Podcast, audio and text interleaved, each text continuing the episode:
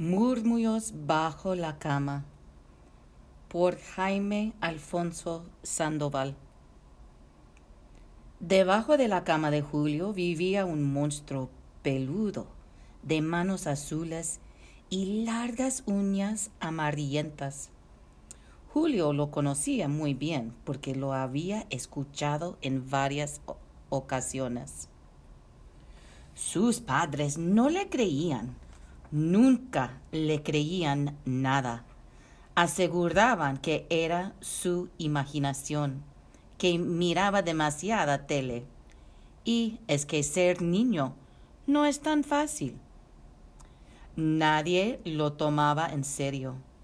Pero, ¿acaso eran imaginación las brisitas que escuchaba a medianoche? ¿Y los gruñidos? Estos últimos lo atemorizaban más, incluso lo hacían gritar. Entonces su padre iba mal humorado a insistirle que había sido un sueño y revisaba debajo de la cama. Claro, no había nada, pero eso no reducía el peligro pues es por todos conocidos que los monstruos pueden hacerse invisibles cuando quieren. Es pregunta de cerrarle el paso, le aseguró un amigo de la escuela. ¿Cerrar el paso? ¿Qué es eso? le preguntó temeroso Julio. Al parecer, tu monstruo hizo un agujero. Métete debajo de la cama. Allí encontrarás un hoyo. Debes cerrarlo. Eso es todo. Yo así me deshice del mío. ¿Meterse debajo de la cama? De solo pensarlo, Julio sintió escalofríos. Esa noche el monstruo estuvo más latoso que costumbre. Hubo murmullos, arañazos e incluso algunos silbidos. Estaba llegando demasiado lejos. Julio no pudo dormir con tanto ruido. A la mañana siguiente, Julio decidió meterse debajo de la cama. Como dijo su amigo, encontró un agujero. Asomó con cuidado la cabeza. Lo que vio lo dejó impresionado.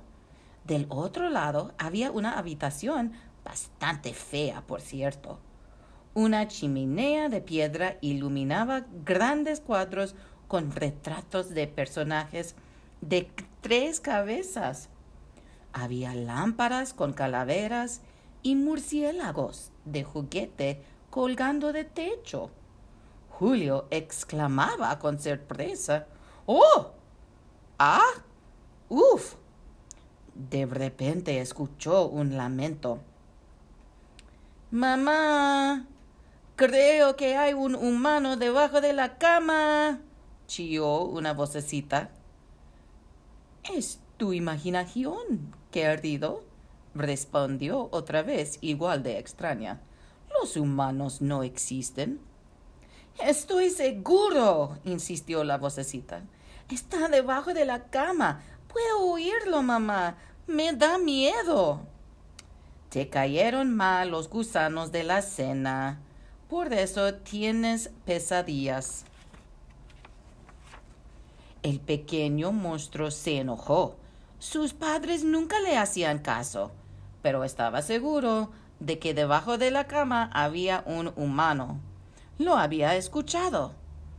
Decían que era su imaginación ¿Pero acaso eran imaginación los ruiditos y las brisas?